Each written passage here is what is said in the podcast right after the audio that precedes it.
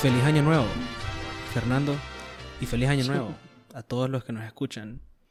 Eh, un poquito ausentes últimamente, temas de fuerza mayor que nos han hecho estar un poco alejados del micrófono, pero regresamos. Y bueno, ¿qué tal, Fer?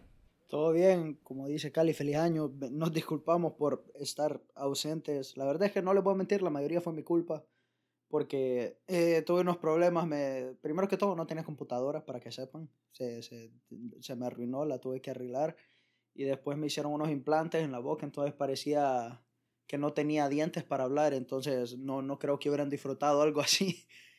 Y sí, ahorita ya planeamos retomar, tratar de agarrar con todo el 2021, tratar de crecer nuestra audiencia, tratar de ser más puntuales, así como básicamente como empezamos el podcast, pero a ver si que todo salga bien y que se nos cumplan las metas del 2021, al igual que ustedes, la verdad. Muchas cosas pasaron en el mundo del deporte mientras estuvimos afuera, pero yo creo que lo más importante, lo más puntual sería hablar de los playoffs de la NFL y del el básquetbol, pero por ejemplo, el fin de semana pasado, que el fin de semana que acaba de pasar, si ustedes están escuchando esto hasta después, eh, es el fin de semana de enero 9 eh, y enero 10. Fueron las primeras rondas de los playoffs de la NFL. Y habían underdogs, habían favoritos. Al final solo terminó ganando, bueno, dos underdogs, porque los Browns le ganaron a los Steelers y los Rams le ganaron a los Seahawks. Entonces, por cada conferencia hubo un underdog que se llevó la victoria. Bueno, pero, o sea, no sé qué te ponele, porque los Ravens terminaron con peor récord que Titans. Y Titans venía de macanear a Ravens la postemporada pasada. Ellos, dieron la sorpresa, eran los underdogs, pero ahorita se invirtieron los roles. Y los Ravens le ganaron a los Titans. No sé si es considerado un underdog, porque yo creo que, si no es que la mayoría de la gente pensaba que Baltimore iba a ganar si lograban detener a Derrick Henry, que es exactamente lo que hicieron.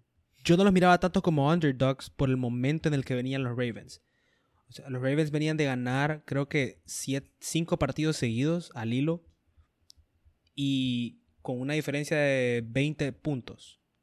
O sea, el average, el averaje de puntos por el que ganaron los Ravens en los últimos cuatro partidos de la temporada fueron 20 puntos. Entonces yo por eso, antes del partido, pensé que Ravens tenía mejor ritmo que Titans, inclusive. Porque me decepcionó mucho Titans aquel partido contra los Packers en la nieve hace dos semanas. Eh, fue en Sunday Night Football. Que los Packers, o sea, fueron contundentes y pasaron sobre los Titans, pero como quisieron. Entonces de ahí yo tomé una referencia y dije, ok, los Ravens andan mejor. Obviamente Las Vegas tal vez ve como favorito a los Titans porque han ganado los últimos matchups entre sí. Pero no me sorprendió para nada que Lamar Jackson diera el salto. Porque ya era hora y porque yo lo miraba viendo, yo lo, yo lo venía viendo desde hace un par de semanas, que estaba agarrando ese toque del juego, no solo aprovechar su condición física, que es más rápido que todo mundo, como mariscal, y lo demostró. sino que saber, saber estar en la bolsa de protección y simplemente hacer los pases correctos, leer la defensa, hacer los pases correctos, cuidar la bola, son cosas que yo no había visto de Lamar Jackson todavía por lo menos en los últimos dos playoffs que él había jugado. Entonces, para mí se apaga esa narrativa de que Lamar Jackson no puede jugar en los playoffs y que Lamar Jackson necesita correr y si le quitas la, eh, el juego terrestre lo matas. Esa narrativa para mí oficialmente ha muerto y ojo con esos Ravens. Porque la gente dice, ok, están los Chiefs, que son los campeones, que son los favoritos. Y mucha gente ya los da por sentados que van a llegar al Super Bowl. Para mí, si hay un equipo del que, del que los Chiefs se tienen que cuidar, sería Baltimore. No sé, siento que es el equipo que más los puede sorprender por esa defensiva que se cargan. Tienen demasiado buena defensa. Y en un mal momento, mal segundo, mal pase de Patrick Mahomes se puede dar vuelta un partido así como así. Entonces, para mí ese es el equipo del que más se debería estar cuidando Kansas City. Los Bills siento que son un poquito más predecibles, un poco de si te puedes parar bien, siento que los puedes detener. Tipo los Colts, que la verdad es que estuvieron relativamente cerca. Entonces, siento que, que, que es posible. Pero sí quisiera dar eh, rapidito antes de seguir con el tema, así un mini recap para los que no pasaron atentos o no, no pudieron ver la, la, pre- la postemporada de los partidos que han pasado ahorita, que fueron Bills contra Colts, que Bills ganó 27-24. Eh, Rams Seahawks, Rams ganó 30-20, que ese es uno de los que Cali dice que fue una sorpresa. Buccaneers Washington, que fue 31-23, que creo que el mundo se esperaba que así iba a terminar. Ravens Titans, 20-13. Después tenemos a los Saints y a los Bears, que los Saints ganaron con demasiada facilidad, al igual que eh, Buccaneers, creo que todo el mundo se lo iba a esperar. Y por último, que creo que fue el que más nos impresionó a todos, tal vez no por el resultado, sino por la manera en la que se llevó el partido, fue Brown Steelers, que Browns ganó 48 a 37. Entonces no sé si querés hablar un poquito de, no sé, vamos hablando un poquito de cada partido, como, como vos lo veas. Mira, le dedico a los TikTok boys de los Steelers que ya borren sus cuentas de TikTok. Todos los, lo- los jugadores de Pittsburgh que cada vez que ganaban un partido se iban a TikTok a celebrarlo. Estoy hablando de Chase Claypool y de Juju Smith-Schuster, o sea... Y todos los demás, o sea, en el locker room no era como que aquellos les decían, no, no hagas eso, no que se Brother, pero con ellos, brother, pues. son profesionales de la NFL.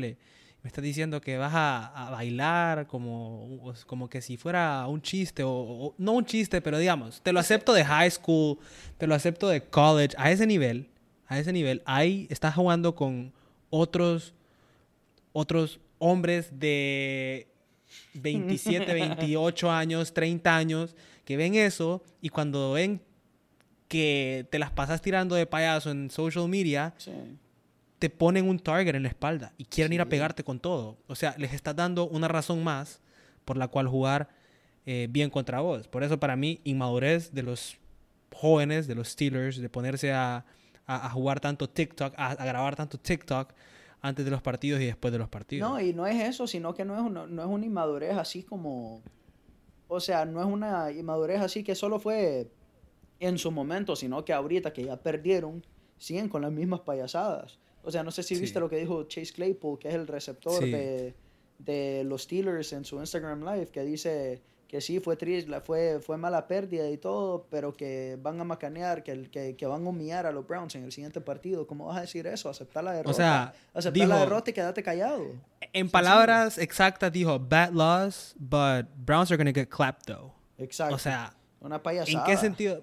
¿En qué sentido, en qué sentido podés decir que eso está bien? O sea, ¿en qué, en qué- en qué te ayuda? Para, para nada. sos pues, un, o sea, sos un profesional, lo, lo menos que puedes tener es respeto por el rival y decir, ok, ganaron bien, les deseo lo mejor en el siguiente partido, aunque no lo decías, aunque decías que les ganen, como profesional tenés que tener esa ética, ¿me entendés? Pero bueno, Creo son- que hablando ahí mismo en respeto por el rival, podemos hacer una transición perfecta a otro partido, lo que fue Ravens Titans.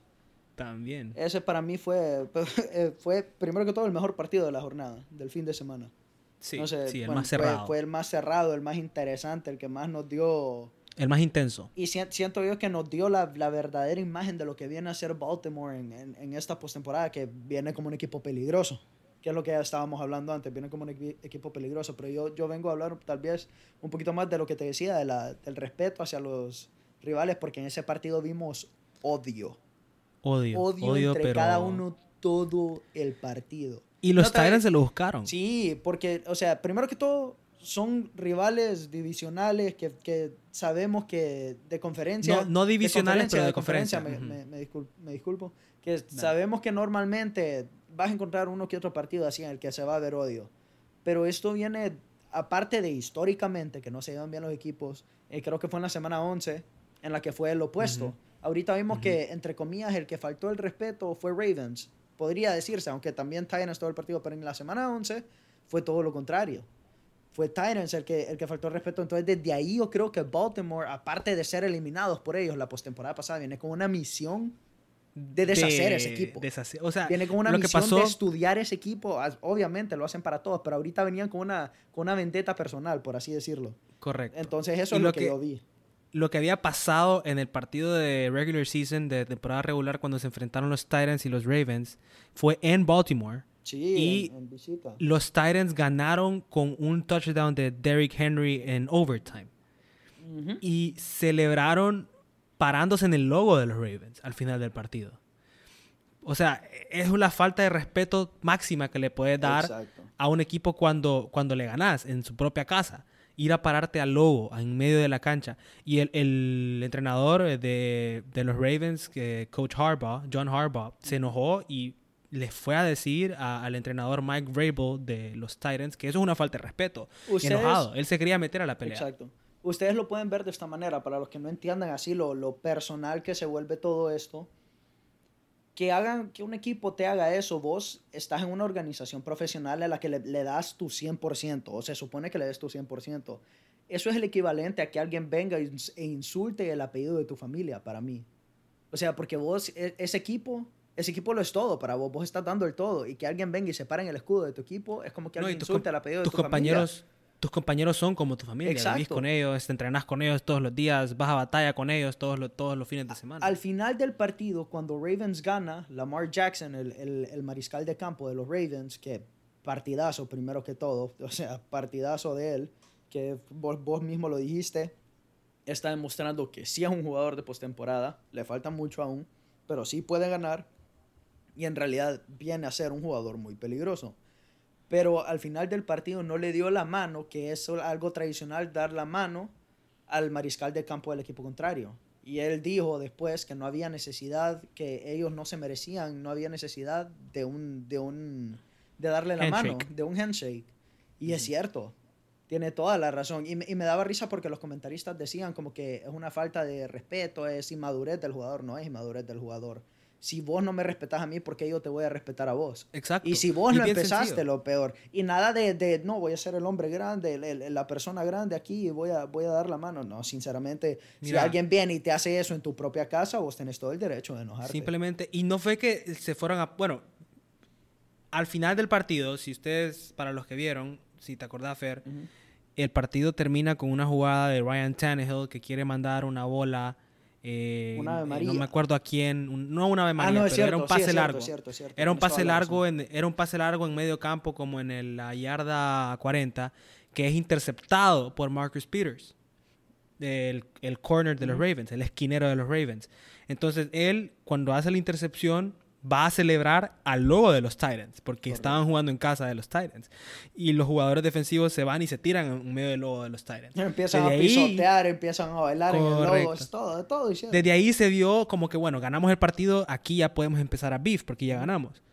Y después eh, eh, la, la última señal de, de que no se respetan entre sí como, como equipos es que Lamar Jackson se niega a dar la mano. Y yo, yo, la verdad, si fuera él, probablemente hubiera hecho lo mismo. No Sí. sé en el momento, en el calor del partido, cómo hubiera reaccionado, pero eh, es entendible que Lamar Jackson lo haya hecho y que los Ravens se hayan negado a darle la mano. Porque ellos Estás defendiendo a tu equipo, a tus compañeros. Así de sencillo. Y no, ni siquiera es que tenés eh, resentimiento con ellos.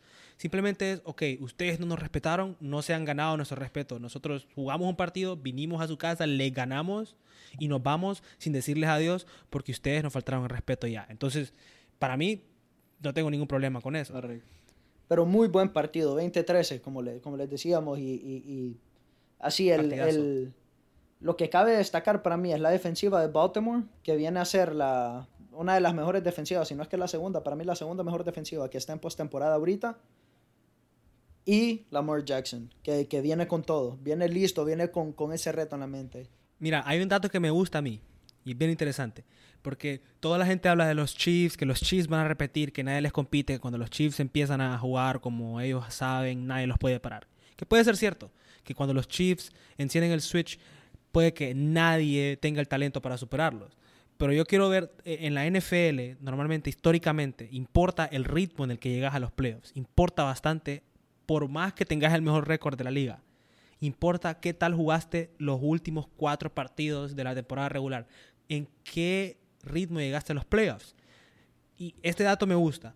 Los Bills, los Buffalo Bills, que es un equipo que también pasó, que le ganó a los Colts, llegó a los playoffs y sus últimos cuatro partidos, contando el de los playoffs, lo, lo ganaron con un averaje de 20 puntos, diferencia de 20 puntos. Y los Ravens, que es el otro equipo peligroso, los últimos cuatro partidos que ganaron, contando el partido de playoffs que le ganan a los Titans, lo ganaron con una diferencia de 22 puntos, casi 23 puntos. Un averaje de 23 puntos ganaron esos últimos cuatro partidos. Mientras que los Chiefs, los últimos cuatro partidos que jugaron, lo ganaron con un averaje de diferencia de 5 puntos. Lo ganaron todos, pero con un averaje de diferencia de 5 puntos. ¿Qué me dice esto? Que los Chiefs han ganado los últimos partidos, pero han ganado close, ¿me entendés? Han tenido que luchar hasta el final, socando. Y escuchate los últimos rivales a los que le ganaron. Los Falcons en casa, que los Falcons no son gran cosa. No. Los Saints de visita. Los Saints, respetable, equipo muy respetable. No, no podríamos decir que es un mal equipo. Y los Dolphins, que por más que son un buen equipo, no llegaron a playoffs. y también los Broncos, que realmente estaban eliminados de playoffs desde media temporada. Entonces yo veo a estos Chiefs y me preocupa que no lleguen con buen ritmo a la postemporada, porque eso importa. Y ver un equipo como Ravens y como Bills, que vienen rolling, o sea, están en su mejor momento de la temporada, en el mejor momento que podés estar, en los playoffs. Entonces, yo, si fuera Chiefs, me preocupo por esos dos equipos y aparte que le dan una semana de descanso porque quedan de, primera, de primer lugar en la conferencia. Aparte de esa semana de descanso, el último partido contra los Chargers de temporada regular no lo jugaron con sus titulares porque querían descansar a todos porque ya tenían asegurada el primer lugar de conferencia. Entonces, los últimos cuatro partidos de los Chiefs los ganan con un averaje de cinco puntos y vienen dos semanas de descansar, dos semanas sin jugar a un alto nivel. Entonces, el ritmo de los Chiefs me preocupa que vayan a empezar un partido contra los contra los eh, perdón, contra, los Browns. Yo confío que los Chiefs van a ganar porque son un mejor equipo, pero me preocupa que, lo, que los Chiefs lleguen a ese partido medio helados y que los Browns agarren un lead temprano y que después corran la bola y hagan a Mahomes ver el partido desde el sideline. Cosas que pueden pasar. Y si le ganan a los Browns, tienen que pasar o por Bills o por Ravens, porque uno de esos dos va a estar ahí. Entonces, yo, la verdad, le pongo la fichita a los Ravens y a los Bills para ponerle todo el peligro del mundo a los Chiefs. Y los Browns realmente sería una historia de caballo negro impresionante si le llegan, a, los Chiefs. Tienen, tienen buen, traen un momentum increíble, pero no. Traen buen momentum. No, sé si no lo veo posible, la verdad. No pero lo veo, cualquier cosa, cualquier cosa puede pasar. Así que no se sabe respeto demasiado a los campeones como para decir que los Browns van a ganar ese partido. Hablando de, como vos decías, caballos negros, eh, aunque, bueno, no, en, lo personal era una, no lo vi tan imposible que llegara a suceder por lo mismo que vos decís, cómo vienen jugando antes de, de llegar a postemporada Rams Seahawks. ¿Cómo viste vos ese partido? Para mí yo vi la razón por la cual Rams viene a ser la mejor defensiva de la liga. Y si hay algo que hemos aprendido digo a través de la historia, pero digo en mi historia de ver fútbol, que es un, un, un, lema bien famoso en fútbol americano, es defense wins championships. Offense wins games, defense wins championships. La ofensiva gana partidos y la defensiva gana torneos. Y eso es lo que se ve para mí. Para mí Seahawks venía con una ofensiva increíble, pero Rams venía con una aún mejor defensiva y una muy buena ofensiva. Eso sí, sin, sin mariscal de campo decidido porque venía lesionado. Pero eso es lo que se demostró para mí, eh, que le quitas una pieza clave a Seattle, en lo que viene a ser para mí el, el, más neutralizado fue DK Metcalf, que fue algo que vimos a través de la temporada, que si lograbas neutralizar a una de las piezas de, de, de Seattle, ahí quedaba Seattle. Y vos, vos lo sabes porque vos tenías a DK y a Russell en tu fantasy. Sí, y eso, eso fue tu, tu, tu mayor... Eh, yo lo sufrí, yo lo sufrí. Exacto, fue tu. Porque tenías equipazo, pero los que más te hacían puntos en una buena semana eran ellos. Eran eh, Fue tu, tu, tu, veneno, tu, tu Exacto. cuchillo de doble filo. Y mira, yo, yo pensaba, porque mira, los últimos, así como decimos, tan importante, te vuelvo a repito, lo importante que es el ritmo en el que llegas a los playoffs. Los Seahawks habían llegado ganando así, más o menos, no jugando bien, apenas y ganaban los partidos, perdieron como dos de los últimos seis. Entonces yo miraba a los Seahawks y, por más buen equipo que tenían, por más buenos jugadores que tenían, el ritmo no me gustaba. Llegaban en mal sintonía. Y los Rams aprovecharon esa debilidad, que los, que los Seahawks venían sintiéndose como que no sabías qué ibas a esperar de ellos. No sabías qué equipo de Seahawks te iba a salir. No sabías si te iba a salir el Russell Wilson y el DK Metcalf increíbles conectados o no sabías si los ibas a poder estudiar bien y les ibas a tapar todas sus formas de ofenderte. Y una cosa de los Rams, su defensiva es impresionante porque tenés a dos superestrellas Como en el front y en el back. el Tenés a, mm. tenés a Aaron Donald en el, en, el- en el frente defensivo Discutiblemente que el es- mejor defensivo de la liga. De la liga. O sea, eh, yo creo que él podría ser Defensive Player of the Year cada año, sin problema. Y lo que te da él es que te da presión, le pone presión al quarterback sin tener que blitz. Sin tener que blitz. Vos, no, vos puedes jugar todo tu partido cubriendo a todos, los, a todos los receivers sin tener que ir a presionar con todo a Russell Wilson porque Aaron Donald va a ganar su duelo. Entonces, Aaron Donald, Tienes que tenerle dos personas y cuando tenés dos personas, alguien más tiene el espacio. es Ese un es el monstruo. problema. Es un Y monstruo. hay varios después- jugadores como él en la liga. Hay varios Correcto. TJ Watt, Pero él es el mejor. Watt, pero él es el mejor. Pero él es el Bueno, pero esta temporada TJ, TJ demostró el No. hermano de JJ Watt que, que por ahí también, va también. También, también. Pero, pero el impacto de Aaron Donald sigue siendo mejor para mí porque Aaron Donald es un inside linebacker. TJ Watt es un outside linebacker. Cuando vos sos inside linebacker, vos tenés todo la, la, la línea ofensiva enfrente tuya. No puedes irtela, írtele por un lado, llegar por un edge. Cuando sos outside linebacker, vos puedes entrar por uno de los lados, por el blind side, puedes agarrar una mala cobertura y te puede llegar al quarterback con más facilidad. Mientras que si sos Aaron Donald, vos siempre vas a tener al más grande enfrente tuyo, al más poderoso enfrente tuyo y siempre vas a tener dos enfrente tuyo. Entonces, para mí, por eso es más importante Aaron Donald que cualquier otro jugador defensivo. Y después, los Rams tienen a un esquinero, Jalen Ramsey, que mucha gente criticó a los Rams cuando eh, hicieron ese trade Sí. por Jalen Ramsey. Y la verdad es que en No esta le- liga, en esta liga, que tenés tantos buenos receivers, tanta velocidad en el perímetro, en tantos equipos, necesitas una estrella, por lo menos, que te pueda asegurar que te va a calmar al mejor receptor del equipo contrincante. Por eso yo digo que Jalen Ramsey y Aaron Donald se complementaban también, porque Aaron Donald daba la presión en medio, enfrente y atrás. Jalen Ramsey tenía chequeadito al mejor receptor rival. Entonces, como, te, como decía vos, DK Metcalf fue un fantasma. Eso fue lo que hizo Jalen Ramsey. Lo anuló, anuló a DK Metcalf Ahora- por completo. Ahora mi pregunta es esta. ¿Vos crees que lo pueda volver a hacer contra el mejor receptor de la liga que va a jugar la siguiente semana, Davante Adams? Que viene el partido Packers contra Rams, que es casi la misma historia, pero Packers es mucho más sólido para mí que Seattle y Aaron Rodgers está teniendo una de las mejores temporadas de su vida. Sí. Entonces, ¿cómo ves vos que, que este mismo esquinero pueda cubrir al, al- a lo- al que viene siendo al, al mejor receptor de la liga, que no ha botado un tan solo pase en toda la temporada?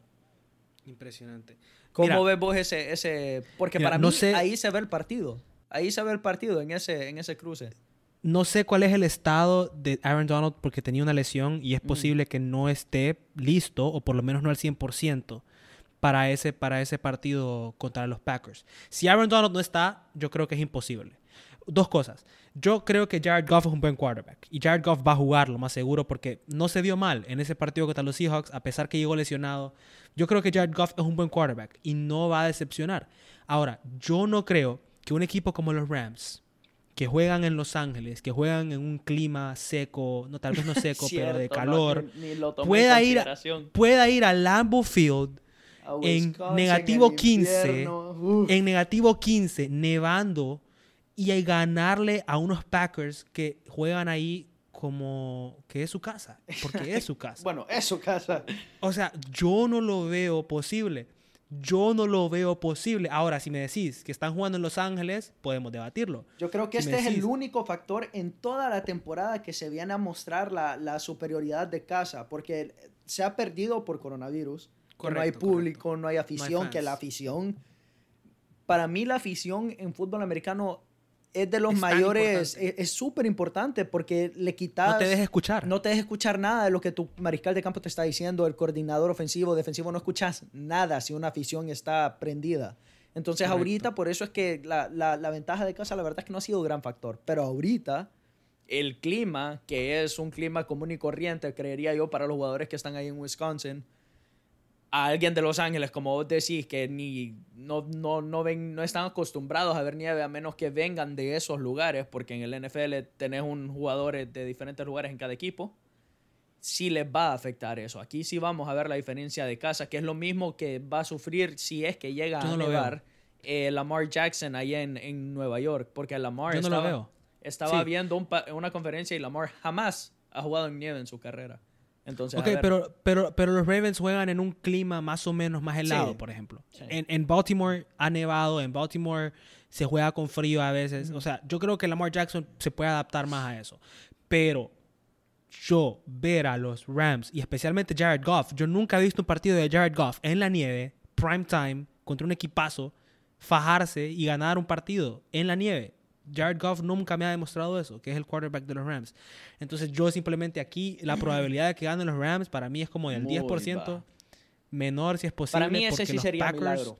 Sí, ese sí Lo que fue contra Seattle no fue Uh, milagro y uh. mucha gente lo predijo, pero uh, este sí. sí sería milagro. sería el upset más grande de toda la, la postemporada, sin importar lo que pase después. Porque Green Bay está jugando demasiado bien. Green Bay para mí está jugando demasiado bien. Y, El ritmo de Green Bay, sí. Sí. Eh, por, Y bueno- rapidito, así una, una clave. Yo me acuerdo en el, creo que fue el segundo episodio que hicimos de la banca. Eh, digo, como si fuéramos 50, ¿verdad? Vamos como por el noveno, no estoy seguro. Pero me acuerdo en el segundo episodio que al, empe- al empezar la temporada, Carlos Román Suazo dijo con el mayor convencimiento del mundo de que Russell Wilson iba a ganar MVP.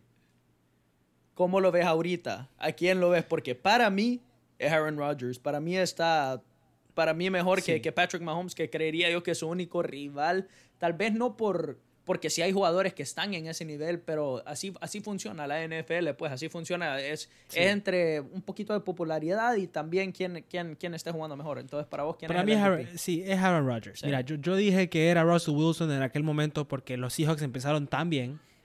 Y, y, o sea, pequé de ser prisionero del momento. Porque yo pensaba que los Seahawks iban a seguir así, de esa forma. No miraba quién nos podía parar de jugar de esa manera. Porque habían jugado contra buenas defensas y simplemente habían hecho lo que querían. Ahora, lo que pasa en la NFL es que tenés a los mejores coaches y a los mejores coordinadores del mundo. Entonces, por más bueno que seas, si se dan cuenta que tu ofensiva gira alrededor de un jugador o de dos jugadores, se van a dar cuenta cómo pararla. Así de sencillo. Y eso fue lo que pasó con los Seahawks.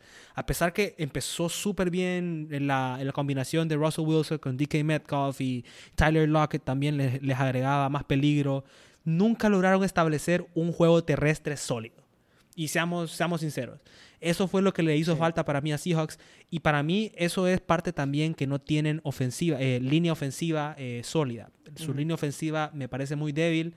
Y por esa razón creo que al final Russell Wilson en la última parte de la temporada se terminó cayendo de esa discusión Correcto. del MVP. Ya todos Pero- le agarraron la fórmula, como Correcto. para mí. Correcto. Pero Aaron Rodgers eh, fue impresionante de principio a fin. Yo no veo. Tuvo dos pérdidas. Una contra los Buccaneers, que sí fue mal partido, que, que fue blowout. O sea, fue uh, definitivamente eh, un partido que Aaron Rodgers estuvo cabal. Perdieron tres Y- veces y el, el segundo fue contra. Se les perdona porque es el mejor equipo de la liga, obviamente, los vikingos, va. ¿Cómo no? claro, que obvio. No, mira, mira, mira. El partido que pierde contra los Vikings eh, son esos partidos que se les olvida, que andan hueva de jugar, ¿me entendés? Que, que, que puta, o sea, hay que jugar contra los Vikings. Ay, no, ¿me entendés? Es como Claro. que. Nah, Es como que salieron sin ganas, rival el divisional. Vos el sabes que todo puede liga, pasar. Esta temporada puede fue pasar. un error, fue un manchón y, y listo. Todo puede pasar cuenta en nueva, partido. El mejor equipo de la liga, ¿cómo no vas a perder? Es obvio, pues. Se, se le perdona, a cualquiera se le perdona. Ay, a cualquiera Dios se le perdona perder contra el mejor Bueno, equipo de la liga. con- con- como Está bien, vikingos, está bien. Le vamos a decir que sí. Le vamos a decir que sí. Pero bueno, yo creo que Aaron Rodgers es el clear cut favorite para ganar al MVP. O sea, no veo a nadie más. Nah. Obviamente que el hecho que tiene al mejor receptor de la liga, como Davante Adams, le agrega una, una, una super ventaja a él como quarterback. Ponete a pero- pensar también, el hecho de que no ha votado un pase, eso no es Un solo factor de solo de ser el mejor receptor. Eso porque cualquiera te manda un mal pase.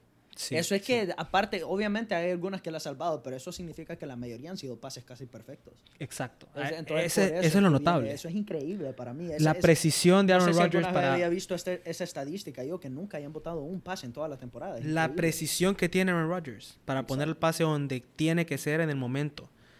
Es, o sea, algo Viene, que, que viene no se cabe visto. también mencionar que tiene una línea ofensiva increíble. Vos ves Aaron Rodgers Sí, y tiene, tiene 6 a 8, a 8 segundos en el bolsillo tranquilo.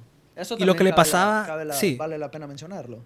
La diferencia del año pasado con este año era que, mira, Aaron Rodgers el año pasado empezó un nuevo sistema con el nuevo coach, Mike LaFleur. Ajá. Después ya tuvo segundo año con él, ya pudo adaptarse más al sistema. Y por eso yo vi también en el draft, draftearon muy bien.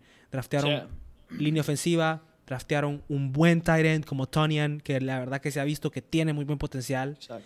Y draftearon un running back, que es, aparte que ya tenían a Aaron Jones, draftearon este running back, que se me olvida el nombre ahorita, que es uno de esos que ocupas tres yardas, dásela a él. Ocupas dos yardas, dásela a él. Un Me, tanque. me impresionó, un tanque. Me impresionó bastante, me impresionó bastante el draft de Green Bay. Y obviamente tenías a un quarterback como Aaron Rodgers. Todo te va a funcionar si logras poner las piezas alrededor como son. Y eso hizo Green Bay y por eso es para mí el mejor equipo de la NFL junto a, a- a- bueno, la gente puede argumentar Chiefs y Ravens. Para mí, Green Bay es el que más me convenció porque fue el más constante, el que ganó con más contundencia alrededor de toda la temporada. Pero sí, eh, y yo no lo veo imposible para Rams, imposible casi, pero lo de Aaron Rodgers, gane o pierda contra Rams, tiene que ser el MVP de la temporada. Después venimos a lo que fue la, la pelea, digo yo, de los, de los históricos, de los legionarios, que fue Buccaneers, que le ganó a Washington con toda facilidad del mundo, y Saints, que le ganó a los Osos de Chicago también aún más facilidad. Pero se van a encontrar estos en la siguiente fase, que es Drew Brees contra Tom Brady, como 70 mil años de experiencia entre los dos. Y yo no sé, para mí, no solo yéndome por cómo fue la temporada, yo digo que en general es mejor equipo los Santos, que, que macanearon para mí ambas veces, una, una, una vez más humillante que la otra, a los Buccaneers cuando se enfrentaron, pero yo siento que Buccaneers a veces no encuentra ni qué hacer con tantas armas que tiene. Y siento que se pierden eso mismo y siento que ahora que ya tiene Michael Thomas los Santos, los Santos ya tienen a Michael Thomas que la temporada pasada fue el mejor receptor de la liga, viene a ser un equipo mucho más fuerte que cuando jugaron contra, contra, los, contra los Buccaneers. Entonces yo siento que los Santos va a ganar ese partido y me atrevo a decirlo que hasta, hasta con un poco de facilidad. No sé vos cómo lo ves. Mira, si algo he aprendido yo a través de los años, No subestimes a Tom Brady. es no desbancar a Tom Brady. Eh, han sido tantas veces que yo he dicho, ah, Ah, no, estás ya no cabal, da, estás no cabal. Brady, estás cabal Brady, ya no. Y el siguiente domingo está cerrándonos la boca a todos. Yo no puedo decirle a Tom Brady que va a perder ese partido, simplemente no. ¿Sabes por qué? Porque en la NFL estos, estos equipos ya se han enfrentado dos veces. Ganarle a un equipo tres veces es súper difícil. Súper difícil. No solo por el hecho que ya saben lo que haces, que ya te han estudiado, que ya no hay nada que vos puedas hacer para sorprenderlos, o casi nada. No solo eso, sino que la energía que van a tener los Buccaneers de revancha, que ese equipo de los Saints los humilló dos veces en temporada regular. No Yo siento veo. que tanto Brady como la defensiva, como el equipo entero, van a tener fuego en el pecho para poder ganar ese partido. Y una cosa de los Bucks, porque vos decís, es cierto, en momentos de la temporada parecía que los Bucks no encontraban su estilo, no encontraban eh, su identidad, porque tenían tantas, tan- tantas weapons, tantas armas, que a veces y, y no, no encontrábamos un ritmo. Pero en los últimos partidos yo sentí que agarraron ese ritmo. Yo sentí que sí empezaron a click como equipo, que ya se miraba clarito que Mike Evans era el number one. Está cubierto Mike Evans, Chris Godwin, Godwin. number two. Está cubierto Godwin, AB over the top. O sea, Antonio Brown. Y está eh, obviamente Gronkowski que en el red zone todavía es un threat, todavía es un peligro en el red zone. Entonces yo veo a los, a, a los Buccaneers y con Brady se trata y siempre ha sido todo de ritmo, todo de momentum, todo de cómo cierra la temporada. Porque ya hemos visto varias veces que Brady llega en una temporada floja afina los detalles, corrige los errores después del bye week, se mete a playoffs y hace, hace justicia. Hace, Mira. hace justicia. Entonces, para vos, para vos ¿quién gana? Buccaneers. Yo me voy por los Bucks. Yo creo que los Bucks van a ganar ese partido. No lo veo por varios factores. Para mí, la defensiva de los Santos es demasiado buena. Creo que es, está rankeada de cuarta o tercera después de que Steelers tuvo su desplome para, para abajo. Sí. Eh, Sí. Y no es solo eso, sino que es una ofensiva bárbara.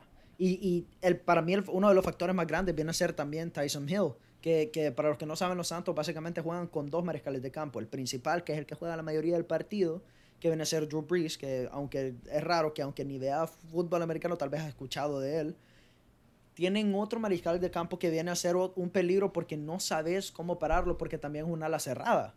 Entonces no sabes qué clase de jugada van a sacar. No solo eso, también viene... Taysom Hill. Ajá, Taysom Hill. También viene el factor Alvin Kamara, que es uno de los mejores corredores de la liga, de los más eh, es- escurridizos, de todo, ágiles. Para mí, ese, para mí la defensiva de Buccaneers no está lista para un equipo como los Santos. Aún si, si Washington, con un, que jugó súper bien para mí, el, el- el- el mariscal de campo de reemplazo de Washington, pero aún así, no puedes dejar que te meta 23 puntos.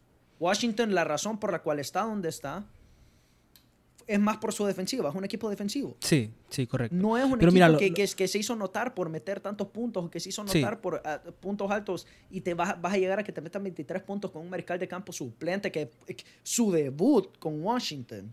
Para mí no le veo una manera que van a lograr parar a los Santos. La defensiva tiene que tener el mejor partido de su vida para Yo lograr claro. parar a los Santos.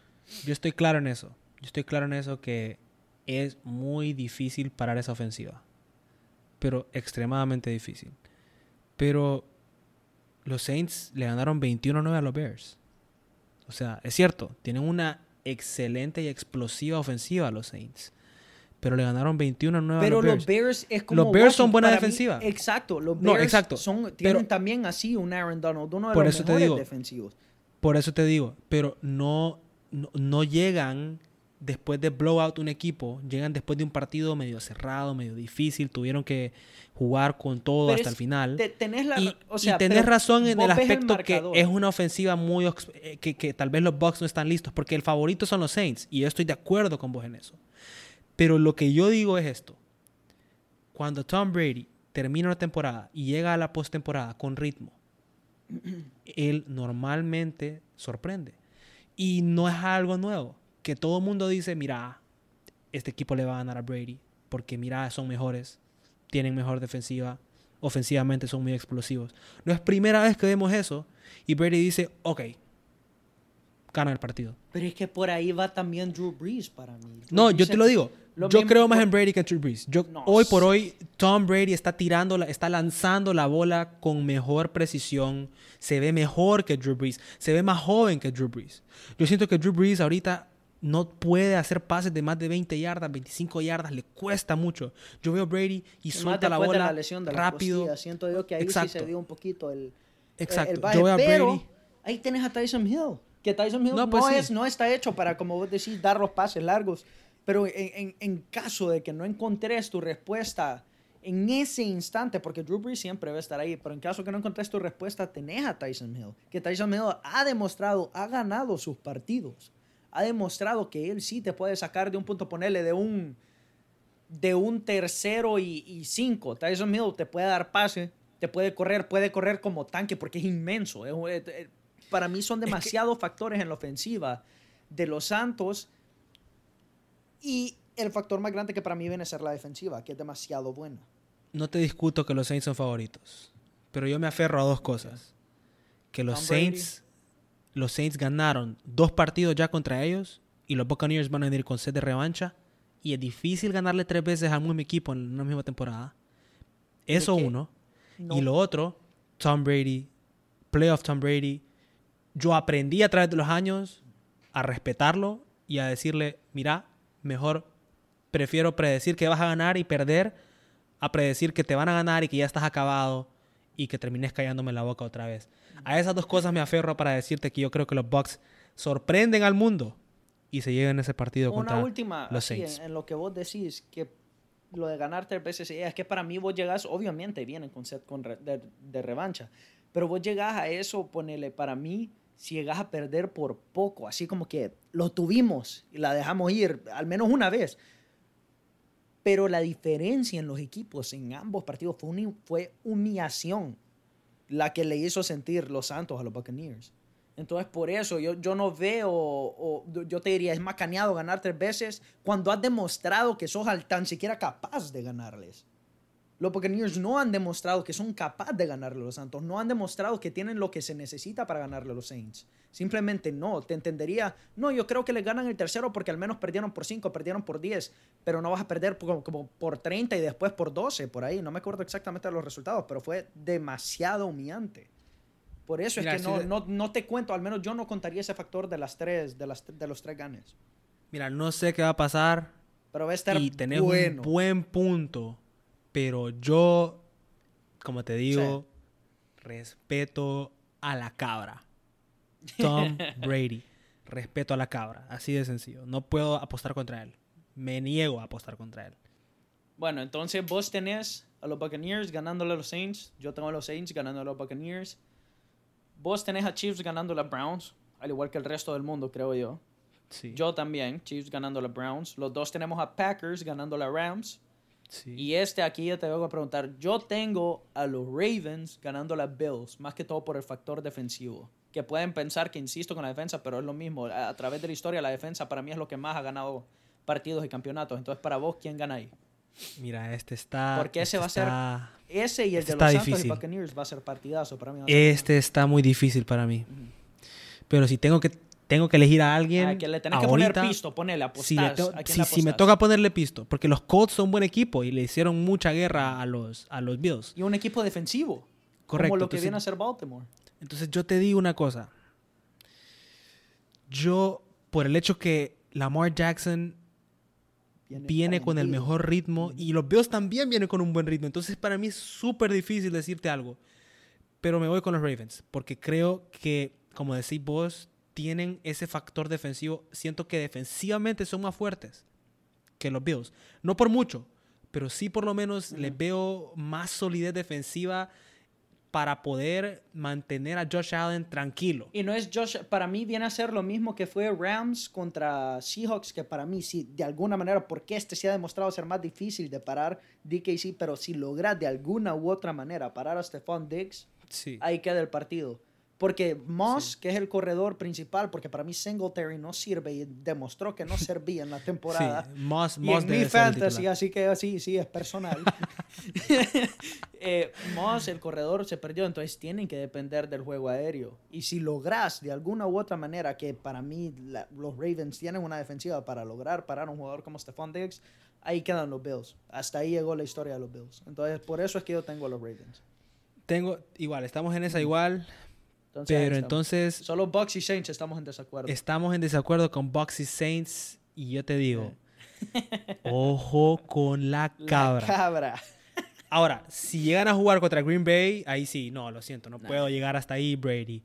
Pero yo creo que tienen, las tienen por lo menos para sacar ese upset. a ver qué pasa. Y veamos qué pasó en college. Porque en college también hubo, ya para cerrar un poco, en college se jugó el la fútbol final. colegial, la final, que muchos dijeron, muchos dijeron que fue aburrida y con razón, porque la verdad estuvo muy aburridito, porque Alabama jugó contra Ohio State y en el segundo tiempo de Alabama contra Ohio State, Alabama ya iba ganando como por 15 puntos y ya se sabía, ¿me entendés? Bueno, Alabama campeón.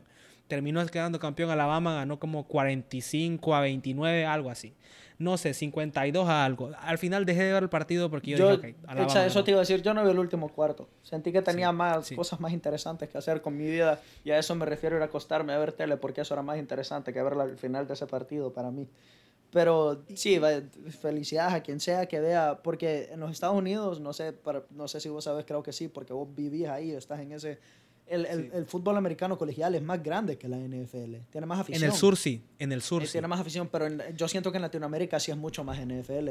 Entonces, a, quien sea que lo siga y le guste, que para mí a cualquiera se lo recomiendo porque es muy, muy emocionante, muy interesante. Para mí lo malo es que siento que hay muchas, eh, lo que le dicen los gringos, powerhouses, así, Sí, equipos que ya sabes sí. que vas a ver un partido que, que es muy Mira, el problema, el problema que tiene college, el problema que tiene college football, la verdad, es que eh, los mejores reclutas están en Alabama, Ohio State, Clemson y repetitivamente los mejores jugadores se van a esos equipos. Entonces siempre no ves una una y Oklahoma también. Es raro que veas un un año en el que aparezca un equipo y se lleve el campeonato nacional de sorpresa o que aparezca un equipo que nunca está. O sea, siempre están los mismos. es predecible. Para mí eso Es muy predecible. Ahí lo dejaría Y, yo, y porque ayer, es ayer vimos a este chico, el, el- el receptor, Harris, que Ah. ganó el Heisman, que para mí va a ser una estrella en la Ah. NFL. Quien sea que se lo lleve, va a ser una estrella total, porque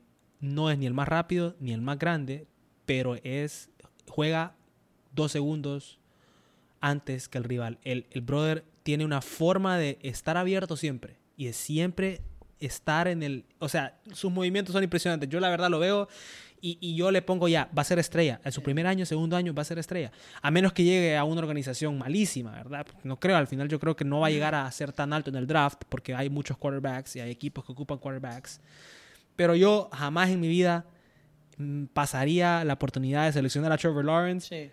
Cali, Cali y yo queríamos hablar un poquito más de, del draft, pero siento que no, primero que todo nos quedamos sin tiempo y tal vez sería Sí. buen tema para antes del draft ir mencionándolo poquito a poco, pero sí lo que tenemos por seguro y lo que estábamos hablando antes es que lo más probable, bueno, casi 100% seguro, Trevor Lawrence, el mariscal de campo de Clemson, se va a ir primero.